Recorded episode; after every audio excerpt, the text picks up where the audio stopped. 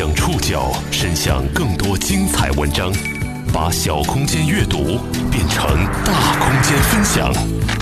报刊选读，把小空间阅读变成大空间分享。欢迎各位收听今天的报刊选读，我是宋宇。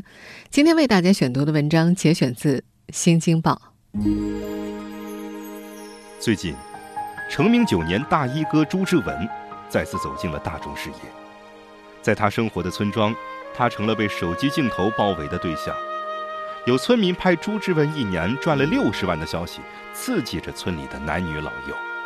他们纷纷聚集到朱家门口，随时直播大衣哥的生活。至于被直播对朱之文本人有什么影响，似乎并不在他们的关心范围内。报刊选读今天为您讲述每天被直播的大衣哥。四月十一号一大早，朱之文喝了三碗稀饭。对他来说，能喝稀饭，算得上好日子。二零一一年在北京路《星光大道》的时候，他睡不惯酒店的床，吃不惯大鱼大肉。虽然那档节目让他成了红遍全国的大衣哥。成名九年，当初那个穿件破旧的军绿大衣、穷困潦倒的建筑工人朱之文，生活。已经被彻底改变了。山东省菏泽市单县朱楼村的村口特地竖起了路牌，上书“朱之文故乡”几个字。每天，全国各地的粉丝涌入这个小村庄，要看看大衣哥长什么模样。近些年，短视频平台的兴起，让邻居们发现，靠拍朱之文的视频发在网上，一个月能够挣到过去一年种田的钱。智能手机代替了锄头。朱楼村的村民离开了田地，聚集到了朱之文的院子里。四月十一号那天，从中午开始，朱家门口就已经围满了人。一道铁门把前来围观的人和朱之文隔开，有人在外面用力砸门，喊着他的名字：“大衣哥，我们开车几百公里，代表全国人民来看你，你不能把我们拒之门外啊！”邻居朱三阔也开了直播，他进不了院子。就直播大衣哥家门口，标题就写着“大衣哥不开门”，镜头晃到门口等待的人身上，乌泱泱几十号。有人对着镜头质问：“大衣哥架子这么大吗？”还有个女子说自己从几百公里外赶来，就为了给朱之文送三包粉条。她把粉条从外面扔进院子里，砸坏了朱之文家的彩灯。到了下午四点五十二分，朱之文决定开门了。妻子李玉华赶在他前面跑到门口，两个手机同时打开，镜头对着门口，准备第一时间拍下人们涌进小院的画面。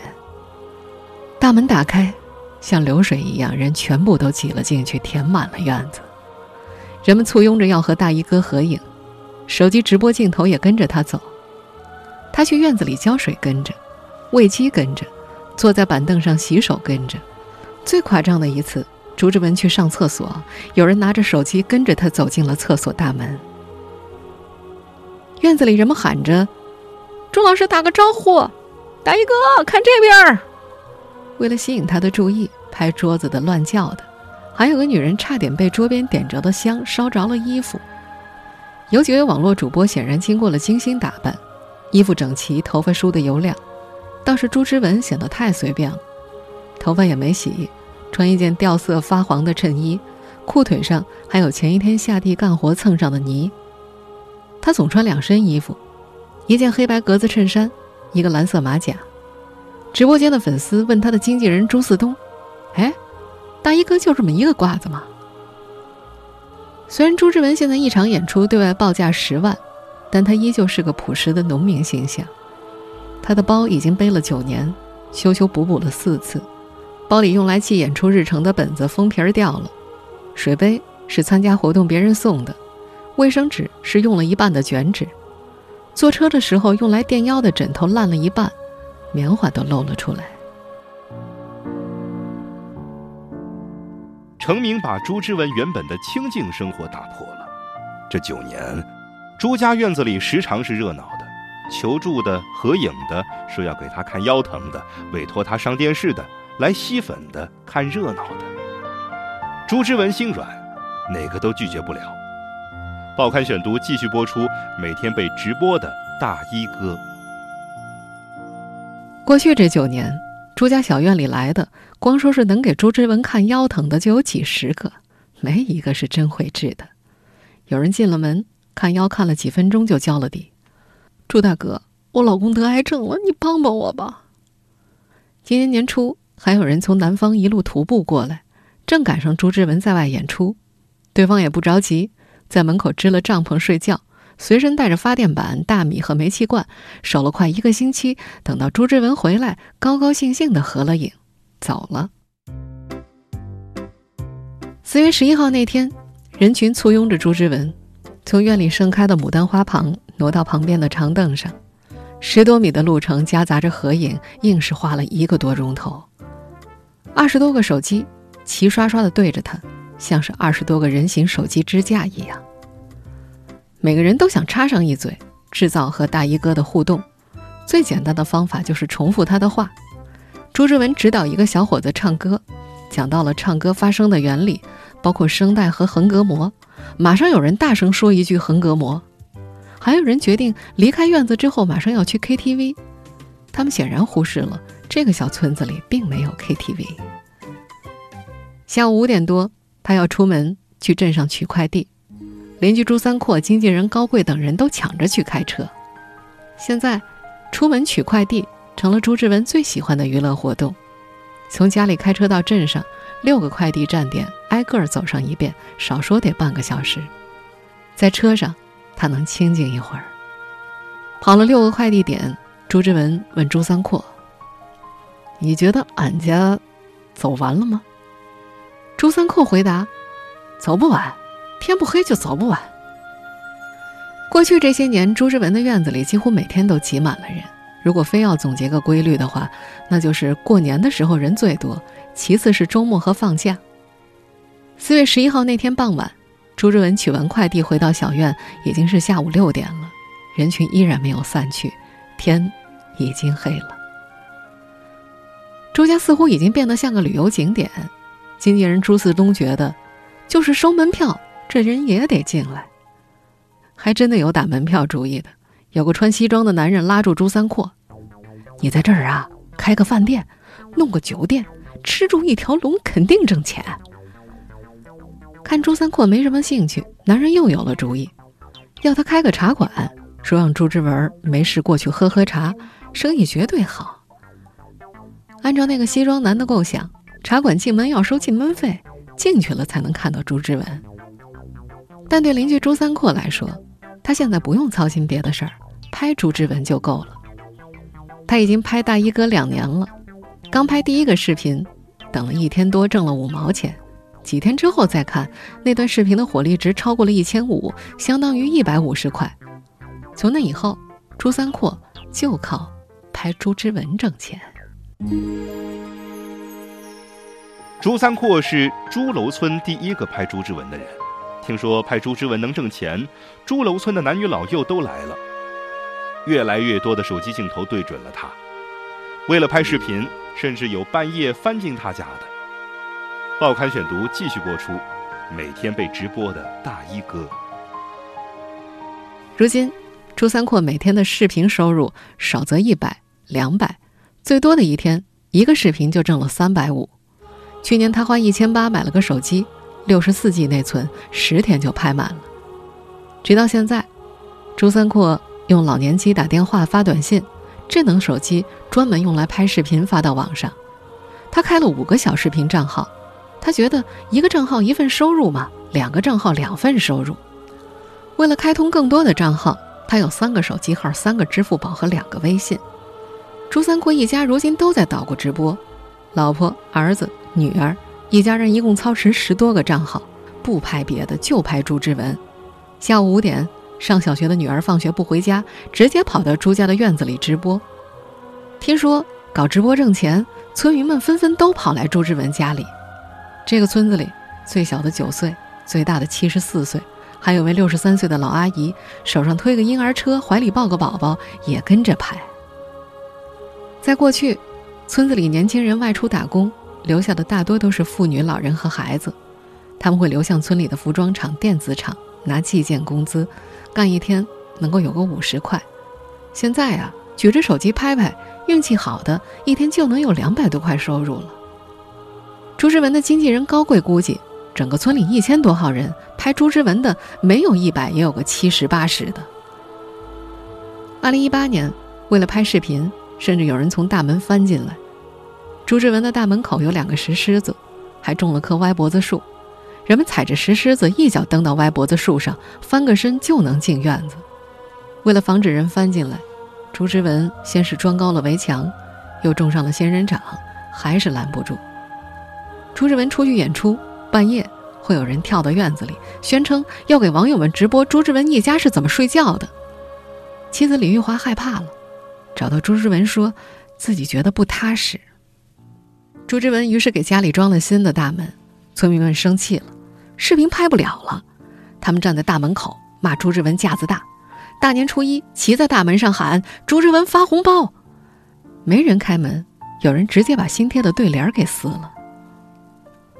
今年春节过后，朱之文在门上装了三十九根十厘米长的铁钉，并请邻居帮忙写上字：“私人住宅严禁闯入，攀爬危险，后果自负。”朱之文觉得他是名人，不好发作，实在累了，把门一关，上卧室里睡觉。外面敲门的、喊话的、丢东西的，蒙上被子，也就当听不见。有人给他打电话：“快出来看看吧，有个八十多岁的老大娘，就为看你一眼啊。”他心一软，又起来拍照了，就像上班一样，配合着合影。几乎成了他的工作。成名九年了，他没有一天清静过。妻子李玉华也烦了，他说：“别的明星人家合个影也就都走了，就他们家这院儿坐一圈人。”四月十一号那天，一直到晚上八点半，小院里的人终于散了。过去这九年。朱家人的生活被彻底改变了。朱之文的老婆李玉华也开了直播账号，几个月下来收入似乎不错，但朱家的一双儿女却早已陆续退学，父亲的成名对他们的影响显然更大。报刊选读继续播出每天被直播的大衣哥。第二天，四月十二号一大早六点多，朱之文离开家去延安演出，他告诉老婆李玉华。明天回来挺晚的。李玉华今年过完年也开始直播了，他不认识字，别人帮他注册了账号。朱之文喜欢小鸡，会从地上把小鸡捧起来，摸摸它光滑的羽毛。同一只鸡出现在李玉华的直播视频里，以显示和大衣哥的亲密关系。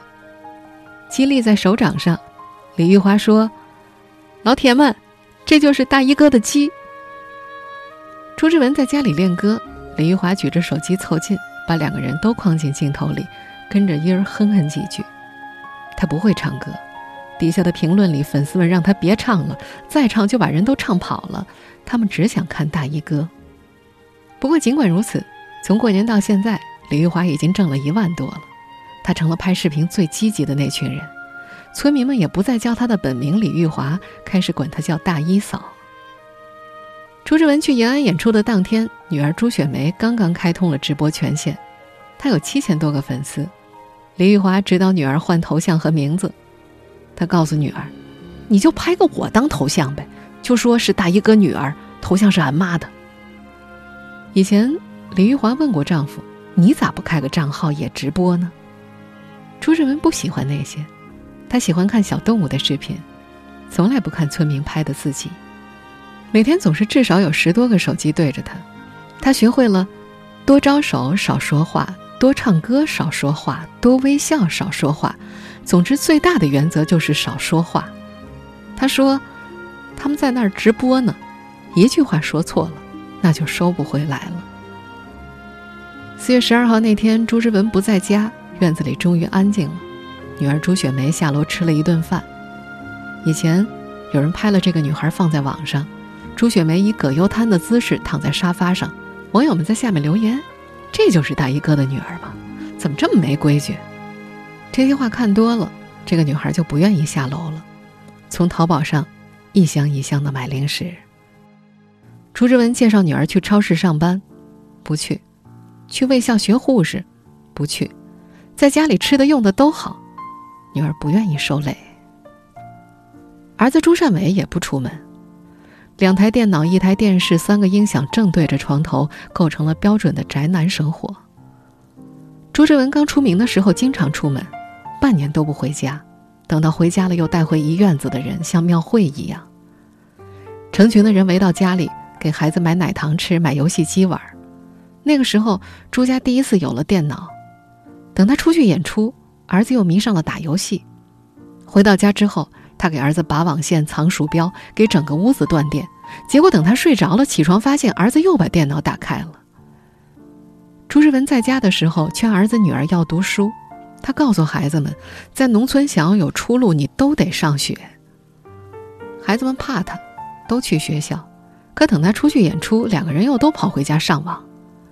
到现在，女儿初中没读完，儿子刚读完高中，两个孩子全都辍学在家了。这九年，朱之文过得一点儿也不轻松，他被无数想靠着他挣钱的人围得透不过气来。他很清楚，那些蜂拥而来的都是为了个人利益，没有人真的为他着想。报刊选读继续播出，每天被直播的大衣哥。四月十三号五点多，邻居朱三阔接到了朱之文从延安打来的电话，在电话里，朱之文抱怨，出去演出已经够辛苦的了，又困又累，他回到家就是想休息休息，结果一回来还是那么多人，人们老是拍他，每个人都是为了自己的利益，没有人为他着想。那个电话打了一个多小时。朱三阔劝他：“少接点演出吧，在家里养养花，喂喂鸡，挺好。觉得烦了就把大门关上，谁也别进来。”在延安演出的那天早上，朱之文没有下楼吃早饭，经纪人赵元松买了包子给他送到大门口。等中午过去，包子还放在原处，一直到登台，朱之文的脸都皱得像个包子。他能感觉到，朱之文唱累了。四月十四号凌晨两点，朱之文回到了朱楼村，他一脸倦意，躺下之后，一觉睡到十点钟，起床，又喝了三碗稀饭。成名之后，朱之文总是想过想过的日子。什么算是想过的日子呢？他说就是。早上能吃三碗稀饭，没人打扰，躺在自家院子的摇椅上晃荡一整天，旁边有茂盛的竹子，风刮下来榆钱，牡丹的香味儿飘过来，小狗跑来蹭腿，院子里鸡又打起来了。他喜欢动物，他养了五只鸟，二十多只鸡，六只鸽子和一条狗。没事儿的时候，他端个板凳看鸡和鸭子打架，看小狗逗螃蟹，结果被夹了鼻子。而现在。一开门，一波波和他没关系的人乌泱泱涌过来，不仅得强装笑脸去应对，那些人还把他种的牡丹花给踩坏了。除了没关系的人，数不清的亲戚朋友也冒了出来，光声称自己是朱之文经纪人的就有五十多个。除此之外，什么表侄、表大爷认识的、不认识的，全都出来了。那些经纪人负责对外为朱之文谈好演出。朱之文说：“打心里他不愿意接那些演出，可是对方打电话过来，哭着说：‘我求求你了，你不来，我饭碗就丢了。’”朱之文心软，答应了。这些年，经纪人多了，全国各地的演出都突然找上门来，什么酒店开业、县城文化节、公司办年会，每个他都推不了。他忙着赶场子，也不排练，连夜赶到演出地点，换上衣服上台就唱，唱完了再连夜赶回家。他放心不下一院子的鸡、鸭和牡丹花，靠着拍朱之文的短视频，高贵有了一百多万粉丝。去年他把账号卖给了一家公司，一次性得了六十万，买了辆新车。在朱之文家里，他们都表现得分外殷勤。朱之文说：“你利用我挣钱，你也给我干干活，打扫打扫卫生，我就装不知道。朱之文要洗菜，主动给他扭开水龙头。朱之文说要出门收取快递，争着要开车。下午，朱之文去院子里给牡丹上肥料。朱三阔捧着两包肥料，朱四东举着耙子。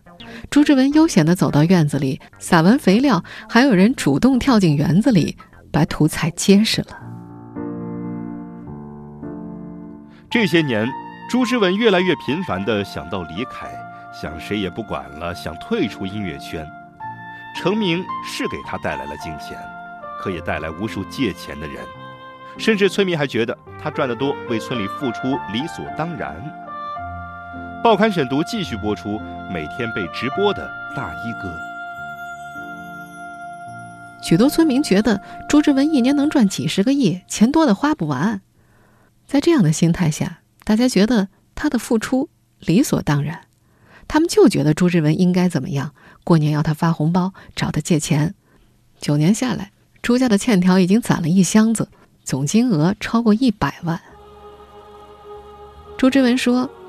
他的房子建得漂亮一点，三餐吃好一点，会被认为炫富；妻子打扮入时了，被村里人说成是越来越像城里人了；下地干农活，又被认为是故意作秀。二零一二年，他为村子里修了路，给那条路立了碑，写着“知文路”。朱三阔早上八点多路过村口，看见碑被砸了，砸得稀碎，渣掉了一地。他给朱之文打电话，朱之文说：“砸了就砸了吧。”他给村里买了健身器材，像是公园放置的那样。结果刚过一天，晚上就被人挖了土，只能花三百块再请工人把器材全挪到自家院子里挤在花园的间隙。他还曾给村里交过垃圾费三万块，可没人念他的好。第二年，朱之文不愿意交了，平摊到每个人头上是三十块，村民就反过来骂他。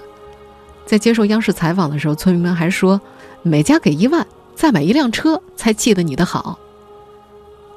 村支书朱雨成也说，包括县里镇里都是极力培养他，不然他根本走不到这一步。现在很多村民都靠拍朱之文赚了钱。村支书说，十个指头都是有长短的，大部分人还是感谢他的。村里已经和山东潍坊一家公司签了合同了，要把朱楼村打造成大衣哥度假村。就在朱之文院子南边的空地上搞垂钓、搞采摘，让朱之文开培训教人唱歌。当然，朱之文是不收培训费的。这位村支书还说，朱之文刚出名的时候不知道自己的方向在哪儿，现在他想清楚了，应该就是回报家乡。四月十四号这天，朱家照例熙熙攘攘，走到后院。朱之文指着一朵桃红色的牡丹花问：“这不难看吧？”簇拥着的人们附和着：“好看。”李玉华第一个越过护栏，站到跟前，把手机凑近。人们围到牡丹跟前，每个人都挤着拍几张。面对花，朱之文的表情终于变得温和宁静。他看起来似乎很幸福。